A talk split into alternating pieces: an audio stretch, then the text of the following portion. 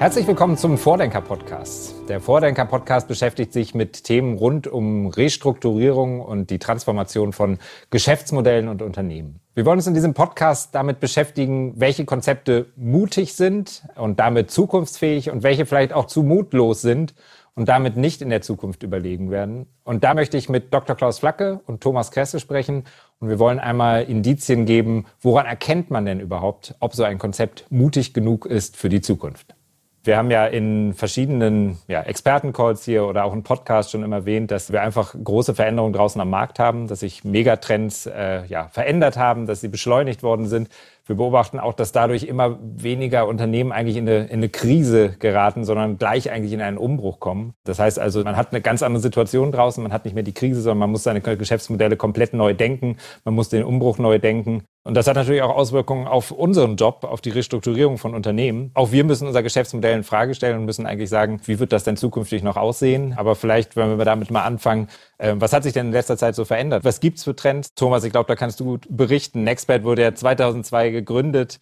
Ähm, was war so die Situation damals und was hat sich in der Zeit verändert? Ja, ich war dabei, als 2002 Nextbed gegründet worden. Ich kann mal so ein bisschen äh, wie man Opa früher vom Krieg erzählen. Und es ist, glaube ich, wichtig auch zu verstehen, dass nicht nur wir uns verändern müssen, dass unser Geschäftsmodell genauso bedroht ist von dieser Umbruchssituation oder von der Veränderung in diesem Restrukturierungsmarkt. Und wir sagen auch teilweise in unseren White Papern, es ist das Ende der Restrukturierung. Sondern ich glaube, nicht nur wir müssen unser Geschäftsmodell hinterfragen und auch verändern, sondern wir müssen es schon deswegen tun, weil unsere Mandanten was ganz anderes erwarten werden morgen von uns. Das ist ja das, was uns ein bisschen umtreibt. Aber gehen wir mal zurück in die, in die Vergangenheit. Also man muss ja wissen, dass die Branche der Restrukturierungsberatung oder ja im Kern eigentlich so nach der Jahrtausendwende entstanden ist. Durch gewisse Themen wie Basel II und so weiter und so fort entstanden Restrukturierungsabteilung. Das, der IDWS 6 wurde so Stück für Stück in den Jahren geformt. Und in der ersten Phase, und das ist ja auch bei uns im White Paper so abgebildet, vor circa 15 Jahren war unsere Rolle im Prinzip finanzwirtschaftlich zu restrukturieren. Wenn man sich den Honorarmix anguckt, wahrscheinlich nicht nur von uns, sondern auch von, von unseren Mitbewerbern, dann war der geprägt davon, dass man sehr viel Papier schmutzig gemacht hat, sehr viel moderiert hat und wenig eigentlich operativ in den Unternehmen tätig gewesen ist. Möglicherweise war man schon ein Unternehmen, aber man war dann in der Regel in der, im Finanzbereich oder mit der Geschäftsführung. Man ist wahrscheinlich seltener denn auch mal auf den Shopfloor gegangen oder in die Bereiche hineingegangen. So war es, glaube ich, so vor 15 Jahren. Und dann entstand für mich so vor ungefähr zehn Jahren immer so, ja, man muss auch umsetzen. Man muss auch umsetzen. Also nicht nur papierschmutzig machen, sondern auch umsetzen. Das ist so ein Trend, den habe ich gespürt von vor ungefähr vor zehn Jahren. Und darauf ist man natürlich auch eingestiegen. Wir, wir sind ja schon immer sehr umsetzungsorientiert äh, gewesen, weil wir ja so geboren worden sind. Wir sind ja aus der Praxis gekommen. Also Nextbit wurde ja gegründet mit der Idee, nicht unendlich groß, aber unendlich leidenschaftlich und nah bei den Mandanten zu sein. Und wir kamen ja eh immer aus der Umsetzung und mussten uns eigentlich viel mehr das Berichteschreiben antrainieren als diese Umsetzung. Und das war so ein Trend, den man vor zehn Jahren dann auch gespürt hat, dass das heißt, okay, leistungswirtschaftliche, leistungswirtschaftliche Restrukturierung wird ein, wird ein wichtiges Thema. Und das, und das ist etwas, was vor zehn Jahren en war. Damit meinte man aber aus meiner Sicht auch noch nicht das, was wir heute erleben. Also nicht nur zu sagen, okay, ich setze mit um und ich hake Maßnahmenpläne durch und ich mache ein PMO und ich passe auf, dass das alles erledigt wird, sondern heute geht es ja wirklich darum, Menschen im Unternehmen zu transformieren. Aber kommen wir gleich mal auf heute und gehen wir mal so in die Phase, also zehn, vor zehn Jahren wurde man leistungswirtschaftlich sanieren, aus meiner Sicht. Und so vor Corona, zwei, drei Jahre vor Corona, wissen wir noch, kam der Trend der Digitalisierung. Vollkommen überraschend, Digitalisierung hoch. Und wir haben uns damit beschäftigt in Workshops, wie muss ich im S6-Gutachten auf die Digitalisierung reagieren? Bleibe ich eigentlich noch planbar oder verändert die Digitalisierung mein Geschäftsmodell? Damals Disruption, ein großer, großer Begriff. Und da hat das so angefangen, dass wir uns im Restrukturierungsumfeld häufiger mal damit beschäftigen mussten, sehr, sehr strategisch und sehr, sehr weitsichtig zu agieren und auch sehr umbruchartig zu organisieren. Und äh, wir haben damals diskutiert in vielen Workshops mit, mit Banken und ähm, auch mit Mitbewerbern, große Workshops gemacht, haben gesagt, okay, möglicherweise führt das dazu, dass man auch im Sanierungsgutachten nicht mehr diese Planbarkeit hat, wie man sie früher hatte. Das war so die Welle eigentlich, die wir vor Corona hatten. Wie beeinflusst eigentlich die Digitalisierung unser Geschäft? Dann kam Corona und dann gab es eigentlich noch ein Thema in der Corona-Phase, in der frühen Corona-Phase. So begann ja auch dieser Expertencall Liquiditätssicherung. Liquiditätssicherung, KfW-Darlehen beantragen, Kurzarbeit organisieren, alles äh, die BWA entlasten, die Liquidität entlasten durch Maßnahmen, damit man möglichst gut durch diese Lockdown-Phase geht. Und ich, damals erinnere ich mich ja noch, die KfW hat damals die Vorgabe gemacht, im März 2020. Das dauert bis Juni 2020, dann ist der Spuk vorbei. So, und so musste man planen. Also total, äh, total irre, wie, äh, wie man damals, was man damals für eine Einschätzung hatte. So, das war gestern. Und heute, glaube ich, ähm, werden wir immer weniger Unternehmenskrisen erleben. Es wird immer weniger Krisen geben, wo ich mit den klassischen Restrukturierungsansätzen auch rankomme. Das wird es immer geben. Und ich muss, glaube ich, diese Ansätze auch beherrschen, wie Working Capital in den Griff kriegen, möglicherweise mal Personal entlassen und reduzieren. Aber wir müssen uns immer mehr mit einer echten Transformation beschäftigen. Und das ist wirklich eine Arbeit. Veränderungsprozesse beginnen immer beim Menschen. Und wir müssen den Menschen erreichen. Und die Kompetenzen, die wir haben, müssen darauf ausgerichtet sein. Deswegen machst du in Berlin ja mit deinem Team alles rund um Change. Das haben wir schon zur, vor der Corona-Phase aufgebaut, weil wir schon gedacht haben, durch die Digitalisierung, das wird ein wichtiges Thema und wir wachsen in Berlin sehr, sehr stark und das zeigt, dass diese Kompetenzen gefragt werden. Und das ist, glaube ich, das, was wir nicht morgen erleben, sondern ich muss heute darüber nachdenken, wie ich ein Unternehmen wirklich transformiere und nicht nur klassisch restrukturiere. Das wird aus meiner Sicht selten noch gefragt sein. Und wir kommen ja nachher noch zu meinem Lieblingsbegriff der Treppe runter. Genau, darauf wollte ich gerade aus, weil das ja auch ein Thema ist, wenn man dich so bei Vorträgen oder auch bei Kunden einmal miterlebt, ist das ein Thema, was du oft ansprichst, diese Treppensanierung, die man jetzt doch immer noch findet oder auch die Treppe runter Sanierung. Wir sprechen ja über mutige und mutlose Restrukturierung, diese Treppensanierung. Vielleicht kannst du einmal erklären, ah, was meinst du genau damit und ist das jetzt mutlos oder ist das mutig? Also eine Treppensanierung ist immer mutlos, sonst wäre sie ja keine Treppe runter Sanierung. Eine Treppe rauf Sanierung wäre mutig, aber das ist das, was wir nicht meinen. Was mich immer freut, ist, dass viele Mandanten den Begriff auch schon nutzen. Mhm. Ne? Nee, wenn wir das so machen, dann ist das eine Treppensanierung oder eine Treppe runtersanierung. Und das ist das, was mich dann freut. Und der Grundgedanke dieser Treppensanierung ist im Prinzip, dass man anfängt in einer Phase, wo das Unternehmen nicht mehr so die Ertragskraft hat oder wo es vielleicht auch schon Verluste schreibt, dass man nur darüber nachdenkt, ja, wie kann ich die Kosten reduzieren und und auch den Maßnahmenplan darauf absetzt, Kosten zu reduzieren. Vielleicht mache ich auch eine absatzorientierte Maßnahme und sage, das und das muss ich tun. Ja, manchmal würdige ich die nicht so stark, weil es ist ja absatzorientiert. Ich bin nicht mutig genug und ich bin mutlos an der Stelle. Und ich versuche im Prinzip das Unternehmen über kostenreduzierende oder strukturelle Maßnahmen zu sanieren. So. Und im Retail habe ich das ja am liebsten, dieses Thema immer, wo man sagt, okay, ich habe ein Filialnetz und dieses Filialnetz ist nicht mehr wirtschaftlich. Ja, also gucke ich mir die Filialen an, die laufen und die nicht laufen und die nicht laufen, dann schließe ich. Und das ist ein Ansatz, der nicht funktioniert. Der kann nicht funktionieren. Und das ist der erste Schritt, der ersten Treppe, die ich halt runterfalle. Warum? Weil ich ähm, merke, mein Unternehmen, das ist die mutlose Treppe 2 bei mhm. uns, weil ich merke, mein Unternehmen oder meine Filialnetz funktioniert nicht mehr so. Ich passe im Prinzip meine Kosten an. In Excel geht das ja sowieso alles. Und dann habe ich eine gewisse Phase, wo sich die BWA wieder stabilisiert. Ne? Also ich kriege so ein bisschen wieder Ertragskraft und so weiter und so fort. Was ich aber vergesse, dass ich durch die Kostenreduzierung entweder im Filialbetrieb den Kunden verärgere, weil er nicht mehr den Service bekommt, den er eigentlich braucht. Dann kommt er noch einmal, kauft was, kommt aber nie wieder. Das ist ein Zeitverzug, den wir immer haben. Oder wenn wir jetzt nicht im Retail unterwegs sind, sondern in anderen Geschäftsmodellen, dass ich gewisse Stärken dadurch abtöte, gewisse Services dadurch abtöte und das mittelfristig dazu führt, dass ich wieder Absatz verliere. Dann bin ich eine Treppe runtergefallen, weil ich mutlos agiert habe, weil ich nicht darüber nachgedacht habe, was muss ich eigentlich tun, um wirklich mein Geschäftsmodell zu verändern und wirklich an die Topline auch ranzugehen. Mhm weil ich das mutlos mache und sage, na ja, es ist ja einfach, 20 Filialen zu schließen, in meinem Beispiel. Aber wirklich zu sagen, na ja, was muss ich eigentlich tun, damit diese Filialen lebendiger werden? Oder wie kann ich Omnichannel machen? Oder, oder, oder. Da muss ich natürlich mutig sein. Wenn ich das nicht tue, falle ich die erste Treppe im Prinzip runter. Dann, ne? Und das Gemeine ist, das ist ja nicht so, das passiert dann nicht innerhalb von Monaten. Das dauert ja ein bis eineinhalb Jahre, bis ich merke, dass ich die nächste Treppe vor mir habe. Und das ist dann die verheerende Treppenstufe.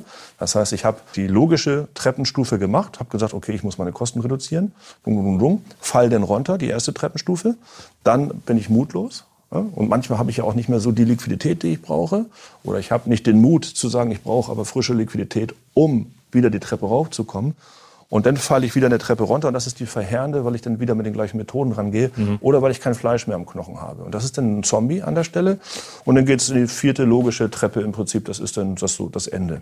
Wir erleben das auch übrigens. Also wenn man jetzt sagt, okay, ich habe die erste logische Treppenstufe und gehe in ein geregeltes Verfahren. Ich gehe in eine Eigenverwaltung oder ich saniere über einen Schutzschirm dann erlebt man ja auch häufig eine Folgeinsolvenz. Das Unternehmen wird dann irgendwie aus der Insolvenz heraus verkauft oder stabilisiert.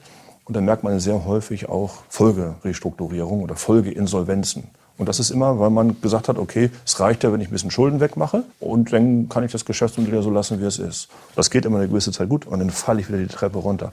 Und das ist immer, wo ich warne, wenn ich Konzepte sehe und sage, nee, das ist mutlos. Das wird uns die Treppe rüberführen. Das hält vielleicht zwei Jahre, ja, und die BWA passt auch zwei Jahre, aber wir kommen dann nicht hoch und dann falle ich die nächste Treppenstufe runter. Das ist mein Lieblingsbegriff, die Treppe, die Treppe runtersanierung. Mutlose Restrukturierungskonzepte werden zukünftig einfach nicht mehr funktionieren. Hat natürlich aber auch den Vorteil, wenn ich jetzt gerade dieses Treppe runter Beispiel nehme, ist es halt gut greifbar, es ist irgendwie planbar. Äh, ich glaube, es versteht auch jeder, wenn man jetzt sagt, ein Beispiel, ich schließe jetzt erstmal die 25 Filialen, das versteht jeder. Und wenn ich jetzt aber mutiger werde, wenn ich jetzt ganze Geschäftsmodelle verändere, fehlt ja auch so ein bisschen die Basis. Ne? Also wie kann ich das machen? Also ich brauche ja immer noch ein Sanierungskonzept. Ich brauche ja immer noch irgendwas, worauf ich mich verlassen kann, wo ich sagen kann, okay, das kann ich auch nochmal nachvollziehen, kann ich nochmal abhaken, ich kann den Weg nachvollziehen, sind wir auf dem richtigen Weg? Wie kann man zukünftig damit umgehen? Also wie muss die ganze Branche bei uns umdenken und wie kann ich vielleicht diese neue Dynamik, die da jetzt reinkommt, wie kann ich die überhaupt in Konzepte fassen und das trotzdem greifbar machen? Das ist so ähnlich wie als wir vor der Corona-Pandemie über die Digitalisierung diskutiert haben.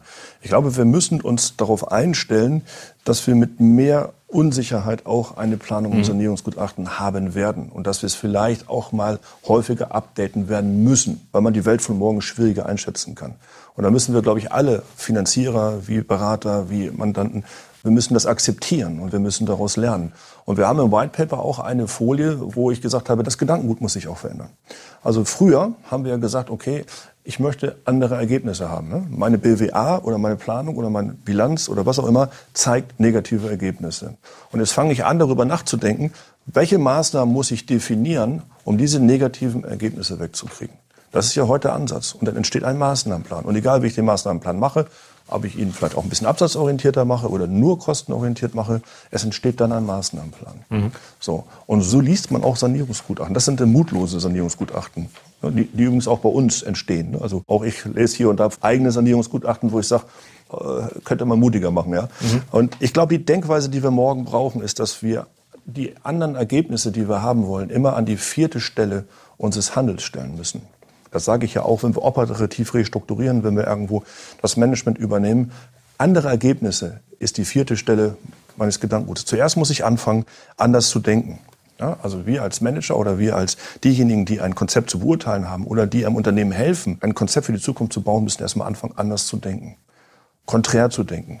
Und es gibt ja die SWOT-Analyse, die muss ja an jedes Sanierungsgutachten rein. Es ist einer der ältesten und aus meiner Sicht heute gar nicht mehr en vogue Instrumente, dass ich aufschreibe, was sind meine Stärken und was sind meine Schwächen und dann meine Stärken ausbaue. Mhm. Also wir Deutschen arbeiten ja nur an den Schwächen, aber man könnte ja auch die Stärken ausbauen. Und das ist, glaube ich, etwas, wo ich versuche, nur besser zu sein als andere. Und das ist das, was aus meiner Sicht seit Jahren nicht mehr funktioniert. Man muss immer drüber nachdenken, wo bin ich das andere? Wo kann ich anders sein? Eine der besten Sanierungen aller Zeiten ist die von Apple. Und Steve Jobs hat mit Be Different ja nicht gesagt, sei anders. Er hat gesagt, sei das andere. Das ist die wörtliche Übersetzung eigentlich davon. Und da muss man halt drüber nachdenken. Und das ist das Erste, was wir tun müssen. Und dann erwarte ich in einem Sanierungsgutachten auch die Beschreibung der wirklichen Vision. Die Vision ist die gedankliche Vorwegnahme der Welt, in der ich morgen agieren werde. Man findet das ganz, ganz selten, wirklich eine Beschreibung, woran glaube ich eigentlich? Wie wird sich die Welt entwickeln? Meistens hat man eine Marktstudie und schreibt die fort. Und das ist nicht richtig. Und das ist das Erste, was ich tun muss, dass ich sage, was ist meine Vision? Ich muss anders denken und ich muss auch meine Rolle definieren. Und der zweite Schritt, und der fehlt häufig, ist, es nützt alles nichts, wenn ich es nicht schaffe, dass alle im Unternehmen, alle Mitarbeiterinnen und Mitarbeiter, dass die auch das glauben, dass mhm. sie dahinter stehen. Da, da, kommen wir nachher bei der Kommunikation genau, auf jeden Fall noch also drauf. Wie nehme ich die Mitarbeiter mit? Wir müssen 2000 Leute, die wir gerade zu führen haben, jede, jede Nacht wecken können und sagen, glaubt ihr daran, glaubt ihr daran. Und wenn wir das geschafft haben, dann wird's leicht. Weil dann fangen die an, auch ihr Handeln umzustellen. Und wenn wir anders denken und wenn wir es schaffen, dass alle daran glauben, ja, inklusive der Stakeholder und Finanzierer, dann werden wir ein anderes Handeln erleben und dann fallen unten automatisch andere Ergebnisse raus. Und solche Konzepte sieht man selten, sondern man geht immer, ich habe kein gutes Ergebnis, ich habe zu wenig Liquidität, ich brauche eine direkte Maßnahme. Das kann ja in einer Stabilisierungsphase alles richtig sein. Aber wenn ich einen Zeithorizont von drei, vier, fünf Jahren aufmache, kann ich so nicht mehr denken. Wie schätzt du das denn ein? Ich erlebe ja auch durchaus dann in der Kommunikation mit allen Beteiligten drumherum, ne? Stakeholder, wie du sie nennst. Es braucht dann ja auch den Mut, so ein Konzept zu erklären, weil es ist viel einfacher zu erklären. Ich drücke auf den Knopf und da fallen 317.000 Einsparungen raus und auf den drücke ich und dann geht das raus. Das ist doch aus meiner Sicht auch ein, ein Teil der Wahrheit, dass man sagen muss, man braucht dann auch den Mut im Erklären nach draußen und muss selber und mit dem Unternehmen zusammen dann auch den Mut aufbringen, zu sagen, ich gehe jetzt auch in die intensivere Diskussion für den Ansatz nach vorne zu werben. Oder wie siehst du das? Vollkommen richtig. Also A darf man sich nicht verbiegen. Ne? Man darf jetzt nicht sagen, okay, das ist eigentlich der Ansatz und dann kriegt man sehr, sehr viel Gegenwind, auch möglicherweise von Finanzierern, die sagen, wo ist denn jetzt das Outsourcing der Logistik, was bringt denn das? Ich sage, ja, das können wir ja tun, aber es wird das Unternehmen nicht retten. Das müssen wir tun, das müssen wir tun und das müssen wir tun. Das ist visionär. Und ich glaube, erstmal müssen wir geradeaus gehen, uns nicht verbiegen und das durchkämpfen. Aber ich glaube, dass wir auch künftig immer, immer früher in einen solchen Veränderungsprozess eingebunden werden. Ja? Also wir haben teilweise ja Mandate, wo wir ein Jahr bevor überhaupt ein Sanierungsgutachten gebraucht wird, schon da sind. Ja. ja. Und das ist, glaube ich, eine Riesenchance. Aber es ist vollkommen richtig. Wir müssen sehr viel Überzeugungsarbeit leisten, auch auf die Gefahr hin, dass das Gutachten dann als blöd markiert wird. Es ist am Anfang anstrengender, ne? Ja. Anstrengend, mehr, mehr Energie, die man reinstecken muss, aber ich denke, hinten raus lohnt sich. Nicht in jeder Branche. Es gibt auch Branchen, wo du nicht so agieren musst. Ja, aber in den Branchen, die hart von der Disruption betroffen sind, das sind ja eine Reihe von Branchen, da musst du anders denken und du musst das Konzept durchkämpfen. Ansonsten fallen wir gemeinsam die Treppe runter wir Berater, Mandant plus Bank. Gibt es vielleicht auch so Punkte, woran ich das merken kann? Weil du hast selber gesagt, manchmal sind wir auch oder waren in der Vergangenheit schon nicht so wirklich mutig genug und haben erst später eigentlich gemerkt, dass, dass wir hätten an der einen oder anderen Stelle mutiger sein wollen. Jetzt, gerade wenn ich das jetzt sehe, Finanzierer oder ähnliches, die so ein Gutachten sich angucken, wie können die denn feststellen? Ist das jetzt mutig genug, was da jetzt momentan in den Maßnahmen mit drin steht? Also hast ja in dem White Paper, glaube ich, auch so eine Checkliste schon mal so ein bisschen angemutet. Gibt es da wirklich Punkte, wo ich sagen kann, auch ähm, ja, also neue Themen, die ich einfach abhaken kann, wo ich einfach sagen kann, okay, das muss eigentlich jetzt in so einem Konzept enthalten sein, damit es mutig genug ist? Ja, also man muss immer sagen, es darf auch nicht übermütig sein. Also ich will jetzt nicht sagen, wir müssen jetzt total durchdrehen in unseren Konzepten. Aber wir haben ja für uns eine Checkliste gemacht und wir haben einen Teil dieser Checkliste auch veröffentlicht in dem White Paper, was wir gestern verschickt haben. Das, ähm, und das erste ist, dass man natürlich ganz simpel reingucken kann und sagen, okay, was ist der Hebel für den Turnaround? Und wenn der kostengetrieben ist, also die meisten Maßnahmen kostengetrieben sind, dann kann man schon sagen, nicht in jeder Branche, aber in Branchen, die Disruptionsgefahr haben, und das sind eine Reihe von Branchen, äh, dann hat man da nicht weit genug gedacht. Das Zweite ist, ähm, dass man natürlich sagen möchte, okay, man muss Unternehmen verändern. Und während man in der Digitalisierung immer gesagt hat, wo ist der CDO aufgehängt? Also wo muss ich den aufhängen, damit wir die Digitalisierung treiben? Glaube ich, muss man ins Organigramm gucken, muss sagen, wo ist denn der Change Manager? Wo ist deine Rolle im Setup aufgehängt? Und die muss ganz oben aufgehängt sein. Und ähm, die nächste Frage ist, ist Budget dafür geplant? Ist eine Struktur dafür geplant? Sind kommunikative Wege geplant? Ist dafür auch Geld allokiert, Mitarbeiter regelmäßig zu informieren? Das ist das Zweite, was man fragen kann, woran man kennen kann, okay, das Unternehmen soll verändert werden, aber die ganze Struktur dafür ist gar nicht vorgesehen. Mhm. Ähnlich wie bei der Digitalisierung damals. Das nächste ist, dass man natürlich aus meiner Sicht verbindlich immer die Disruptionsgefahr einschätzen muss. Da gibt es Matrixen, muss sagen, dieses Unternehmen ist so gefährdet von der Veränderung. Also man kann ja sagen, wie hoch ist der Veränderungsdruck auf das Unternehmen? Das muss eingeschätzt werden. Wenn man dann wieder ein klassisches Organigramm bekommt, was nicht vom Kunden wegdenkt, was die Rolle des Change Managers das nicht vorsieht, dann hat man gesagt, okay, das Organigramm wurde auch noch nach vorne fortgeschrieben. Manchmal gibt es ja gar kein Organigramm. Es gibt ja nur eine Ist-Struktur, weil die gehört rein, ne? mhm. aber es gibt gar keine Soll-Struktur. Und das kann nicht sein, wenn ich verändern muss. Meine Sollstruktur muss sich dramatisch verändern zur Ist-Struktur, weil sonst habe ich das Unternehmen auch nicht verändert. Dann fehlt häufig, was erwartet der Kunde? Also Begriffe wie Jobs to be done. Was erwartet der Kunde? Ich mache es immer ein bisschen flapsiger mit Kittel-Brennt-Faktor. Wo brennt der Kittel bei meinem Kunden? Und was ist mein Feuerlöscher, um den Kunden glücklich zu machen? Das fehlt häufig. Ähm, dann erlebt man in Marktstudien häufig Branchentrends. Es fehlen aber Megatrends an der Stelle. Und ich muss also natürlich, wenn, ich, wenn ich, zu klein gedacht und wenn ich, keine, wenn ich eine Vision bauen möchte, nützen mir die Branchentrends nicht. Ich muss an die Megatrends ran. Und äh, ganz simpel kann man natürlich, wenn man die BWA nebeneinander hält und die Bilanz nebeneinander hält und merkt, dass die meisten Quoten irgendwie immer gleich sind, also Personaleinsatzquote oder keine Ahnung, was für Quoten man so in der BWA hat, wenn die immer gleich bleiben, dann ist es natürlich ein Fortschreiben der Vergangenheit. Und mein Lieblingssatz in vielen Projekten ist ja auch gestern ist keine Antwort mehr. Und das ist aber auch schwierig zu verstehen, weil wir versuchen natürlich BWAs oder Bilanzen von der Vergangenheit in die Zukunft zu lesen. Und da müssen wir uns daran gewöhnen, dass es da irgendwo im Jahr 2021 einen Bruch gibt und wir die Zukunft nicht mehr rückwärts mit der BWA verproben können. Aber so laufen auch viele Ratingsysteme und so laufen auch viele Verprobungssysteme. Und das geht einfach nicht mehr. Und das sind so neun Punkte. Ich glaube, bei uns haben wir noch mehr solcher Punkte. Aber das sind neun exemplarische Punkte, wo man rüber gucken kann und sagen, ist das, das, das und das und das so? Und dann kann das sein, dass es ein mutloses Konzept ist mit dem Risiko, dass man sagt, okay, zwei, drei Jahre hält das, zwei Jahre hält das vielleicht, im dritten Jahr fallen wir die Treppe runter. Mhm. Ja? Da muss man als Finanzierer dann die Tilgungsstruktur so setzen, dass man dann kein Risiko mehr hat im dritten Jahr. Okay, ich habe einzelne Punkte, woran ich erkennen kann, ist das Konzept mutig genug, was ich vor mir habe. Aber nur ein mutiges Konzept äh, hilft uns ja auch noch nicht unbedingt weiter. Das ist ja auch etwas, was wir immer sehen. Es bringt nicht, Papier schmutzig zu machen nur und das Ganze nicht in die Umsetzung zu bringen. Deswegen schreiben wir uns ja auch auf die Fahne, dass wir Ergebnisse liefern wollen, dass wir Resalter anstatt nur Berater sind. Ähm, du hast ja in den White Paper auch so eine, so eine Formel noch aufgebracht. Ich habe ein gutes Konzept, aber was brauche ich noch, damit ich jetzt wirklich auch gute Ergebnisse am Schluss dabei rausbekomme? Ja. Ich glaube auch etwas, was wir allen Mandanten immer wieder predigen, was, wir, was ich immer wieder erzähle, ist, äh, wichtig ist, das Resultat, und deswegen sind wir Resalter und keine Consultant, ist immer eine Multiplikation der Güte. Wie toll ist mein Konzept? Ne? Und da müssen wir als Berater auch aufpassen, dass wir nicht sagen, oh, ich habe noch mal fünf Best-Practice-Folien, packe ich da auch noch rein und dass mhm. ich mich verliebe in meine eigene Methodik sozusagen. Weil es wird die Güte, wie toll ist mein Konzept, wie toll ist der Ansatz, das hier machen zu wollen, multipliziert mit der Akzeptanz. Mit der Akzeptanz diejenigen, die es machen müssen. Das ist auch das Management. Das sind alle Menschen, die in einem Unternehmen sind, müssen Akzeptanz haben. Und da kann das manchmal sinnvoller sein, dass man mit der Güte ein bisschen runtergeht, dass man mal ein paar Dinge weglässt, also Best Practices weglässt. Nur weil sie sich toll anhören, muss man sie ja nicht bringen. Man nimmt sie ein bisschen runter und schraubt damit die Akzeptanz hoch. Und es ist auch wichtig, und deswegen gehört auch in ein Sanierungsgutachten immer eine Einschätzung rein, wie veränderungsbereit ist das und wie viele Menschen haben dieses Konzept eigentlich gesehen.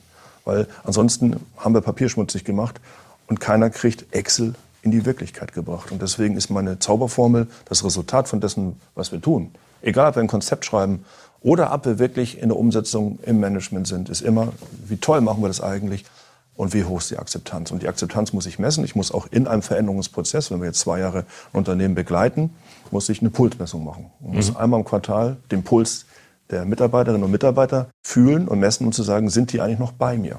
Also im, ja, kommt das eigentlich auch in der letzten Ecke im Unternehmen an, was ich Und kommt das Richtige an. Und kommt das Richtige. Damit sind wir auch am Ende unseres Vordenker-Podcasts für heute angekommen. Bleiben Sie gesund, denken Sie daran, Zukunft wird mit Mut gemacht und wir werden uns bald wiederhören. Tschüss.